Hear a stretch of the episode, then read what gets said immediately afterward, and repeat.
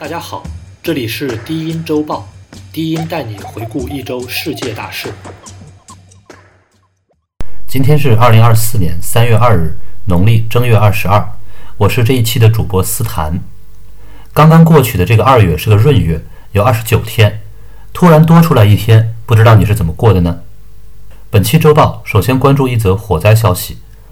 二月二十三日凌晨，南京市雨花台区一个小区的高层住宅发生火灾，造成十五人死亡，四十四人受伤。根据事后调查，是建筑地面架空层电动自行车停放处起火，引发了火灾。这栋楼有三十四层，共两个单元。起火的二单元有二百五十六户，居住人口七百六十二人。据财新报道。这个小区的电动车消防隐患一直存在。二零一九年，该小区就曾发生火灾。当时有居民对媒体说，架空层里密集停放着电动车，但只配备了几只灭火器，没有消防栓，也没有烟感喷淋装置和报警器。在中国，消防条件不合格引发的火灾时有发生。就在二十多天前，贵州一个小区因为燃放烟花爆竹发生火灾。一名七十二岁老人被困后死亡。死者的大儿子称，他曾试图救出母亲，但楼层内的消防水带接不上消防栓，旁边的小水管打开之后也没有水。最后，消防人员不得不从一楼铺设水带到十四楼才灭了火。死者的二儿子也曾举报过该小区消防通道被占等问题，并未得到解决。二零二二年，新疆乌鲁木齐一个小区发生火灾，当时严格的新冠防疫政策导致小区封锁。严重延误灭火时机，在当时广为流传的网络视频中，能看到消防车似乎无法靠近，只能远程喷水，还有身穿白色防护服的工作人员在紧急拆除围栏和路障。这场大火引发中国民众的怒火，不仅针对严苛的防疫政策，更针对僵化的政治体制，最终导致大城市的年轻人举起白纸走上街头。白纸运动过去已经一年多。当时有一位导演拍摄记录了上海乌鲁木齐中路的抗议现场。近期，这位导演被当局以寻衅滋事罪起诉。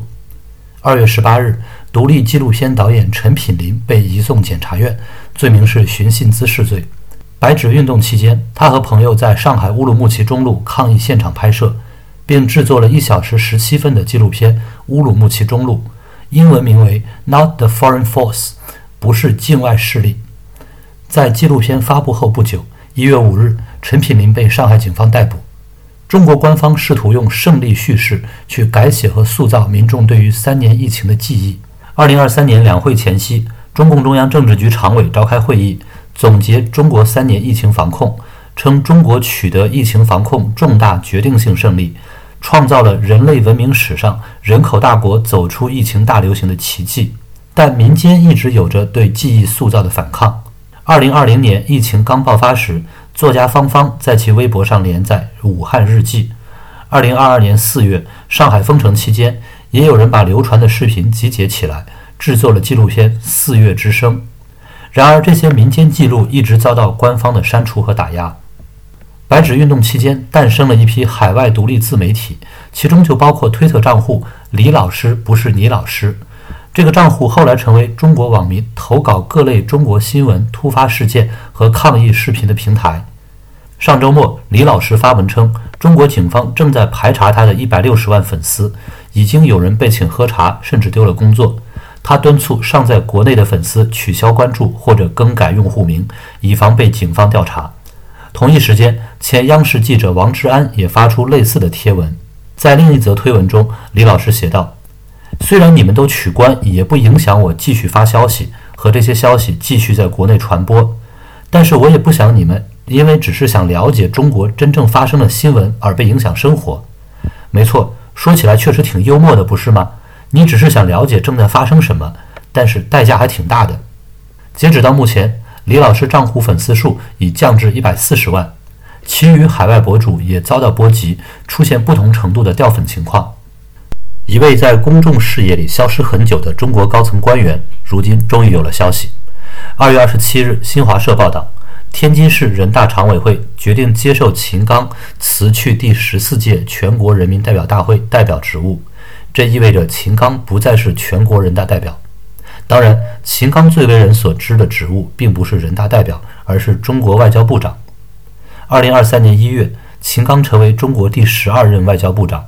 当时就有中国媒体称，他是在周恩来之后最年轻的外交部长。然而，履职不到半年，秦刚突然消失。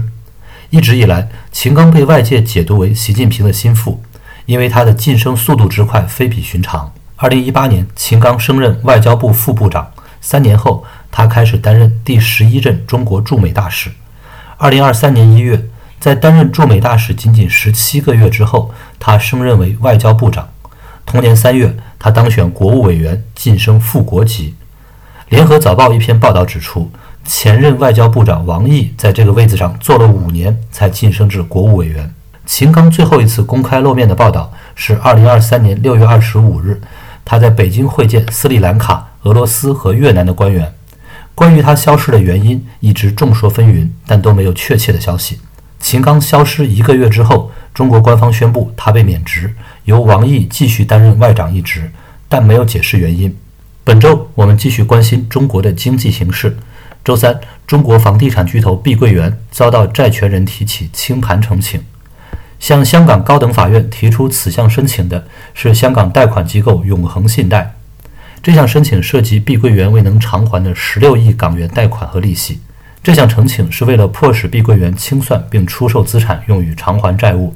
呈请的首次听证会定于五月十七日。对此，碧桂园表示坚决反对这项呈请，会采取一切必要行动捍卫公司合法权利，并表示该呈请不会对保交楼正常经营以及境外债务重组产生重大影响。但这项呈请还是引起投资者担忧。周三下午，碧桂园在港股的股价下跌百分之十一，至此，碧桂园股价在过去十二个月里已经缩水了百分之七十。自二零二一年起，中国的民营房企就厄运连连。曾经中国最大的民营房企恒大，二零二一年发生第一笔美元债务违约，勉强支撑两年多后，上个月恒大被香港法院要求停止运营，对其资产进行清算，偿还债务。恒大负债二点四万亿。碧桂园在二零二三年十月被宣布一笔美元债务违约，它的债务规模达一点四万亿。中国地方财政与房地产深度捆绑。房地产摇摇欲坠，给地方政府财政带来巨大威胁。为了挽救房地产，中国央行和国务院出台了各项政策，比如推出融资白名单。有些地方政府已经放松限购政策，但成果不如人意。疫情三年对经济产生了巨大冲击，民众的消费能力被削弱，消费意愿也迅速降低，导致中国经济如今呈现通缩的态势。这种情况下，民众更加不会愿意为了提振房地产业买单。房地产的颓势会带来连锁反应，除了购房者无法按时拿到房屋钥匙、房屋质量下滑以及消费力被房贷捆绑，还有地方政府财政和债务变得岌岌可危。二零二三年，中国高层提出要推出一揽子化债政策，地方政府官员被要求控制债务，防止形成系统性风险。经济发达地区仍有转还空间，经济欠发达地区可就捉襟见肘了。近期，媒体曝光了一个地方政府的以形化债。据《中国经营报》报道，一个建筑商为贵州六盘水市承建十个政府项目之后，持续讨要八年都未能拿到完整的工程款。二零二三年底，这个建筑商被当地警方拘留，罪名是寻衅滋事罪，而他的律师和律师助理等十余人也被拘留，罪名同样是寻衅滋事罪。这位建筑商名叫马一加一。是一位少数民族女企业家，她承接的十个项目来自于水城区政府的平台公司和当地一个旅游度假区管委会。公司称，政府总共欠款二点二亿元，经过法院判决确定的欠款为将近七千万。地方政府在一份文件中也承认欠款九千万。报道称，在马一加一被抓前，区政府曾经与他谈判，希望以一千两百万化解所有债务，但被马一加一和他的律师拒绝。此事在网络上引起了对地方政府的广泛批评。近些年来，官方一直表示要优化营商环境，以期能够激发市场活力。二零二三年，习近平在讲话中称：“民营企业和民营企业家是我们自己人。”海南省也印发文件称，贯彻落实少捕慎诉慎压刑事司法政策，对民营企业家涉案人员能不捕的不捕，能不诉的不诉，能不判实刑的不判实刑，能不继续羁押的及时予以释放或变更强制措施。但这些表述能否缓解民营企业家的不安全感，还要打个问号。毕竟早有恶劣的案例在先。二零二一年，农民企业家孙大武被河北省高碑店市法院以寻衅滋事、妨害公务等八项罪名判处十八年有期徒刑。他的两个儿子和两个弟弟也分别被判两个十二年和一个九年徒刑。外国资本也接受到类似的互相矛盾的消息。二月二十八日，中国总理李强在北京会见美国商会访华团，称中国会继续扩大开放。然而同一天，新华社报道，新修订的保守国家秘密法公布，将于今年五月一日开始实施。新修的法案扩大了对于国家机密的定义。将工作机密也囊括在监管范围之内，但什么是工作机密，定义却含糊不清。《华尔街日报》称，新修改的法案实施可能会引起美国企业担忧。中国政府此前对外国企业的一些做法，早已让他们开始丧失在中国做生意的信心。二零二三年，中国政府突然搜查美国商业调查公司美思明智，并拘留了五名中国籍员工。同年，美国咨询公司贝恩公司的上海办事处遭到警方突击搜查，还有一些外国商人被逮捕或是不允许离开中国。最后是国际新闻，当地时间周四早晨，以色列军队向等待救援物资的巴勒斯坦人群开火。据加沙卫生官员的说法，有超过一百名巴勒斯坦人死亡，七百多人受伤。事件发生在加沙走廊北部。据《华尔街日报》的报道，以色列军方和巴勒斯坦目击者的描述有出入。以色列官员称，数千名巴勒斯坦人包围了三十多辆运送援助物资的车，数十人在推挤和踩踏中受伤。随后，人群接近了距离物资车不远的以色列军队检查站。鸣枪示警无效之后，士兵向人群开枪。但三名目击者称，在他们看到物资车来到之前，以色列士兵就已经对人群开枪了。自加沙地带爆发战争以来，有超过两万五千名妇女儿童被以色列军队杀害。二零二三年十月七日袭击当中，被哈马斯带走的超过两百名人质里，至今还有一百三十名被哈马斯扣押，包括三十一具尸体未归还给家属。战争中，人类和人性是永远的输家。大地上流淌着的是平民的鲜血，战争机器轰鸣，献祭的是平民的生命。让我们一起呼吁和平，立即停火。本周五，俄罗斯反对派领袖纳瓦尔尼的遗体在莫斯科下葬，他的支持者在葬礼前就已经收到警告，说警方会对送葬队伍采取严厉镇压。葬礼现场也的确戒备森严。尽管如此，据路透社报道。当天仍有超过一千人聚集在举行葬礼的教堂附近。纳瓦尔尼是俄罗斯最知名的反对派领袖。二月十六日在监狱里突然去世，年仅四十七岁。俄罗斯官方本来拒绝向他的家人归还遗体，而且希望悄悄埋葬。但他的家人努力争取，终于在他去世一个多星期之后取得遗体。但他的母亲拒绝将儿子秘密下葬。当地时间下午两点，葬礼在莫斯科东南部一座教堂举行。教堂外的支持者一直高喊纳瓦尔尼的名字。之后，纳瓦尔尼被安葬在鲍里索夫公墓。纳瓦尔尼的去世在中文世界引起广泛讨论。